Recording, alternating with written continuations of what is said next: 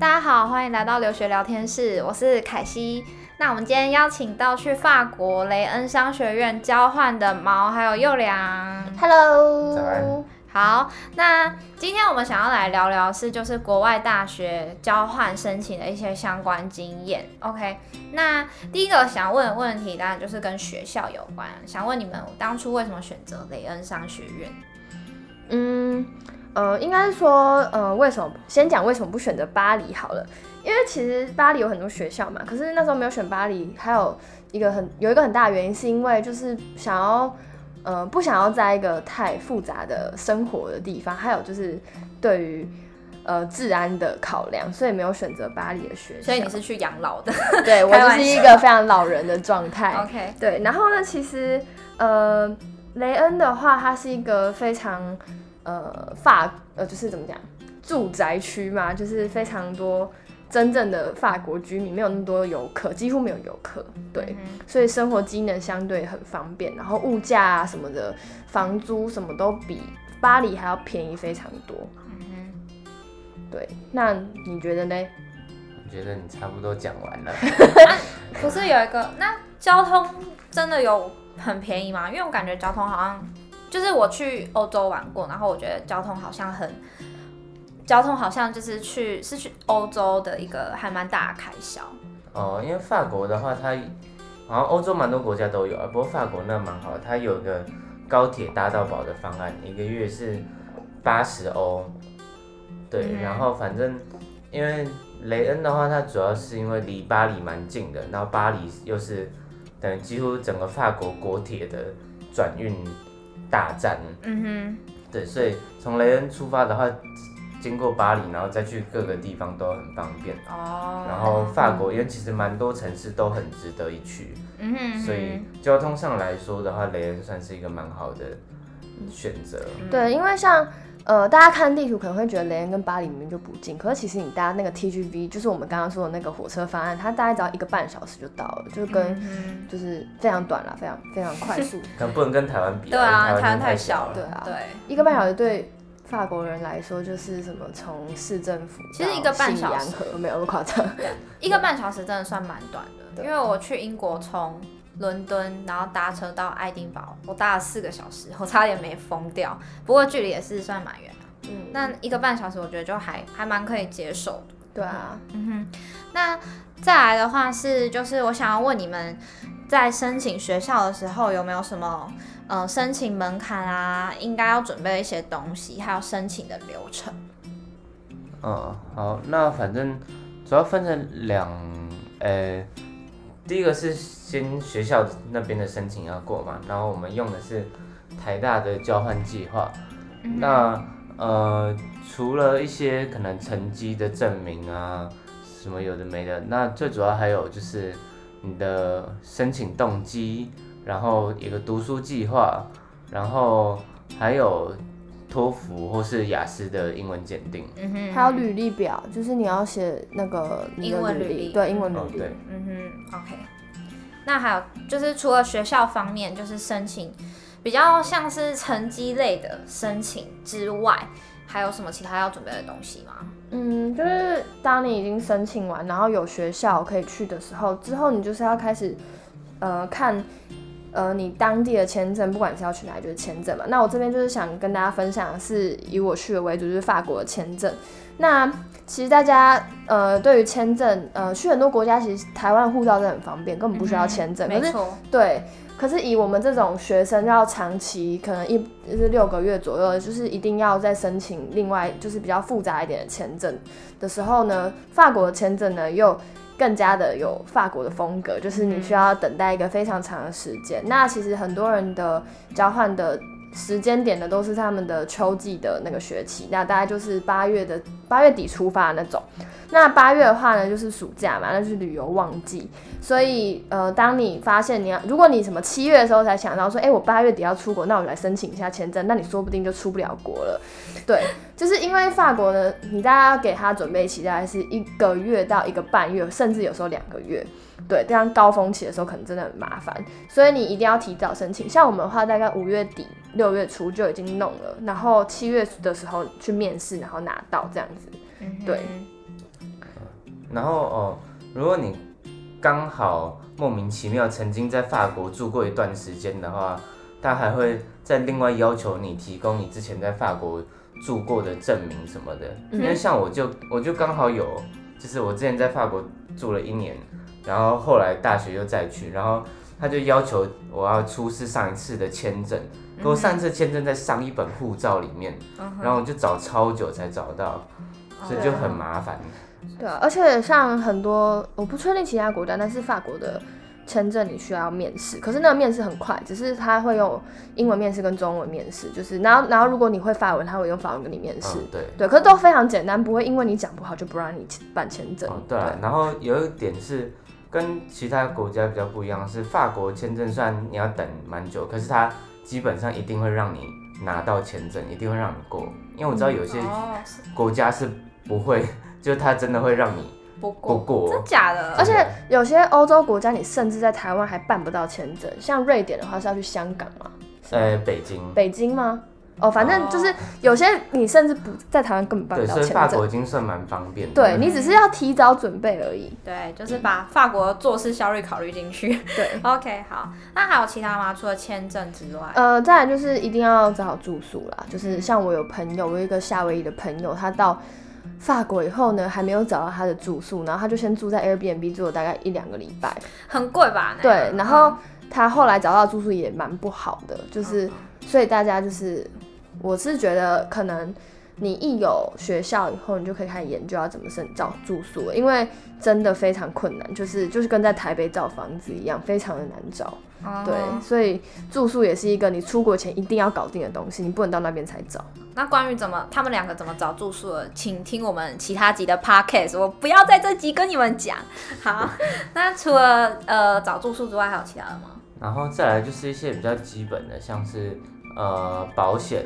那保险的话，呃，其实就跟你们正常出国那种旅游平安险啊那类的。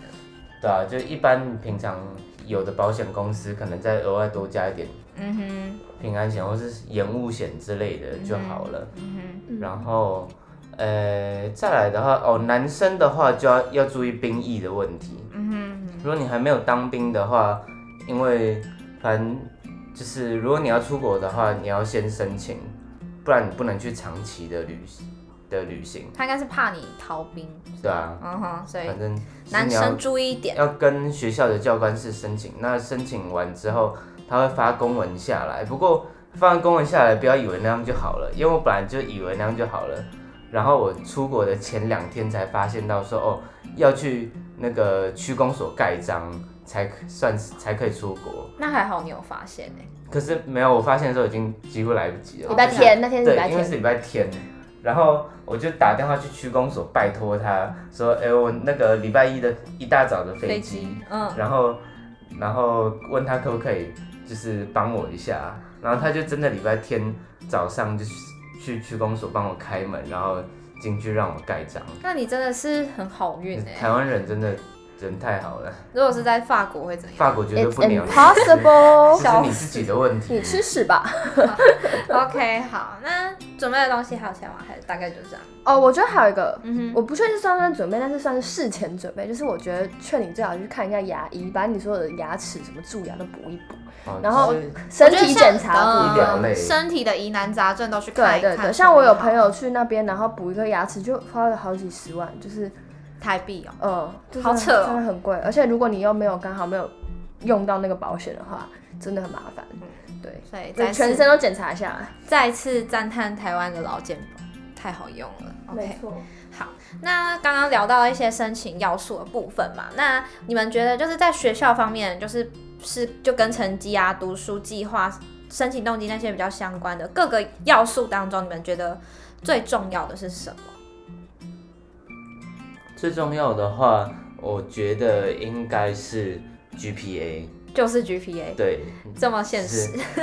虽然很不愿意，就是讲讲，可是对，因为你们可以想一下下，就是呃学校的那些负责的教授，他们要看两两三百份，或甚至更多的差不多的履历，对对，差不多的申请动机，大家都是哦，我要出国去什么呃。国民外交，对，国民外交之类的，当台湾的大使也好 开心。对，因为所以教授都会一开始都会觉得，哦，反正那些东西都都差不多，所以 GPA 就是一个最简单、最方便的，就是决定评断标准。对啊，对。那但我觉得就是这应该就是，我觉得出国交换跟出国留学，就大学期间去交换，或者是还是你高中之后就去大国外的大学念书的话，标准可能不不太一样。但就出国交换来说，其实 GPA 还是很重要，所以大家千万要顾好自己平常，不要翘太多课。就是你如果对大学，你一进大学大一的时候，你就有想要出国交换的想法的话，就是你要就是赶快去看一下什么时候要申请，然后还有你会你的成绩要顾到哪一年这样子，嗯、对。因为有些是看前一年，有些是看两年都看，所以你看你成绩要顾到什么时候。因为我记得毛好像蛮早就有要出国的打算，然后他大一就很认真嘛。我就大一认真而已啦，大二很混，因为他只看大一的成绩。所以大家 大家要有策略。我是一个很有策略的人，还听说大一的时候还听说微积分为成绩。没错，好。所以大家平时成绩要顾好，但是这也不代表说就是其他的读书计划那些履历那些可以随便乱用。那些其实也很重要，而且如果你写的很很好、很特别的话，其实真的很有帮助。对啊。嗯，不过如果以一个一般水平的申请动机读书计划那些来说的话，其实 GPA 也是你的制胜关键。不过我觉得也也有可能是因为台大大家都太强了，所以最后只好比 GPA。哦，有可能，也有可能，所以。大家不要来读台大，是这个结尾吗？笑死！好，那刚刚除了嗯、申请动心读读书计划那些的，还有一个很重要就是英文检定的部分，因为我们都不是外国人嘛，就要考托福、雅思之类的。那我想要问一下，你们托福有什么准备的方法吗？呃，我觉得先以标准来说好，就是我是用管院的申请嘛，那呃就是台大管院的那个交换申请的方式，然后他们的。呃，每个学校有不同的分数的要求。嗯、那最我有看到最低的要求是七十九分，托福来说，但雅思我不太确定我是考托福。然后，嗯、但是如果你想说我有低标就好，最低的标准就好的话，那其实你的选择就会变得非常少，可能差不多八个到十个时间学校这样子。嗯、对，那可是如果你想要多一点选择的话，最好就是考到九十二分以上，因为九十二分是呃除除了一百分以外的。第二高的标准，然后你跑到九十二以后呢，你其实大部分学校，几乎所有学校你都可以选。那呃，我自己是觉得九十二分是一个最好的啦，就是一定要九十二分以上，你才可以有每间就是更多的选择去到你想去的国家。反正之后这些英文检定，对你都可以使用啊。而且很多人对托福的标准都是希望可以考考到一百以上，那我觉得。嗯，九十分以上的话，就是你以后就业什么也都很有帮助，对。嗯、哼哼然后再来的话，就是准备的时间，因为我其实很早就决定要交换，所以呃，我一开始对托福就是不知道他在干嘛，比较陌生。对，所以我后来想说，那我去报个什么最短最短的那种补习，因为我很讨厌补习，所以我还是想说没关系，我就是还是先去看看。然后我报完以后，我发现我自己没有特别推托福的补习，可是我觉得那很看人，像因为我自己的话，我是一个比较喜欢。用自己的方式念英文的人，我不是一个很喜欢看文法或者是别人告诉我要怎么做。最，但是我觉得最有用、最有用的补习的就是口说部分，嗯、因为它会提供你很多口说的模板，然后让你可以快速的反应。因为其实我觉得托福就是一个非常有技巧性的考试。所以你只要抓到托福的技巧，就是每每一个考题的类型的话，基本上都不会考太差。嗯哼嗯哼对，那我觉得很重要就是疯狂练考古题，就是掌握题型的最好的方式。所以大家记得要注册 Perfect Score，因为我们就真的有很多考题啊。然后像毛刚刚说，他比较不，就是他比较喜欢自己追踪自己的，就是读书的成果跟状况。然后念书的话，他会自己念。那我觉得就很适合用 Perfect。Score 就是练完考古题之后，你可以马上知道你的弱点在哪里。嗯，对。可是我觉得，呃，如果是对于英文比较没有那么有信心的人的话，补习真的是一个很好的帮助，因为它会提供你很多技巧。嗯哼，对。那就是看人，嗯、对，它可以很快补习，可以让你很快进入考试的状况，还有它的。呃，大概的流程是怎么样的？对，可是我觉得网络上的资源真的非常丰富。就是以托福来说，真的大家一定要先做好功课，然后再决定自己要不要补习，因为其实补习班很贵，所以真的要先上网做一些功课，以后再决定是不是适合你自己，还有哪一间补习班比较好，这样。嗯哼，好，那你们有什么就是读托福的小撇步吗？嗯，我就是一直疯狂练题目，哎，就是整就是哦，速度，我觉得考托福很重要，就是速度，因为题目超级多，所以一定要练速度，然后还有英文打字的速度。哦，对，这好像蛮重要，因为现在都网络考试嘛，对不对？嗯。好，那为什么这部分只访问毛？因为林佑良根本不准备，根本不准备考试。不是这样说嘛？大家不要学，好不好？你说他他什么时候才开始决定要报托福？我你是十月底考吗？我记得你十月初才报。反正我我从知道要考，呃、欸，你这两个两三个礼拜，我只花了五分钟就就确定要考托福，然后把卡刷下去了，然后完全没有犹豫，对，完全没有犹豫，然后隔大概三个礼拜就考试了，嗯，然后可是我还是有准备啊，可因为我也是不喜欢补习的人，然后我就是、嗯、我就是对一直练题目，一直练题目，然后。就是尽量抓到那些题目，呃，可能会怎么出，然后大概形式会长怎么样，然后怎么样，就是像练阅读的时候，你就可以可能先去看完题目，再回去读文章，会比较快之类的。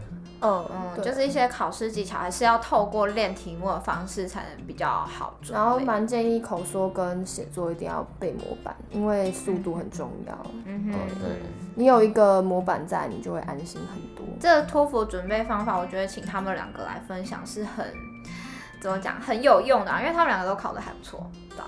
都考了。分数就不分享了，对，但就是都过期了，对，但是就是都考得很不错，都是有超过九十二，就是刚刚说的那个比较多选择门槛。好，那今天跟大家分享就是比较，嗯、呃，属于比较是，嗯，实也不是说其他的话题不实用，应该说这个是比较学校申请。对，最基本的，对，就是一开始，对，比较基础的一些。你要出国前一定要做的功课。对对对。那对啊，而且我也不太确定其他学校怎么申请，但是如果每间学校不一样。对，可是以台大来说的话是，假如说我今天大三要申请，那我要顾的是大一的成绩，然后我大二上的时候要申请，然后像呃有些人不知道什么时候要申请的时候呢，我就听过有一个朋友是说什么，就问他说，问一个学弟说，哎、欸，你大我们大概他他大二。上的快结束的时候，问他说：“哎、欸，你什么时候要去交换？”他说：“哦，我大三考虑要去交换。”结果他申请时间早就已经过了，就是、哦、搞不清楚状况。对，搞不清楚状况，所以大家一定要研究好那个时辰，因为其实还蛮赶的。嗯，对，嗯，好。所以这一集的结尾就是要记得时间，对，大家要有策略。好，那今天的分享就到这里啦，留学聊天室就到这边，大家拜拜，拜拜，拜拜。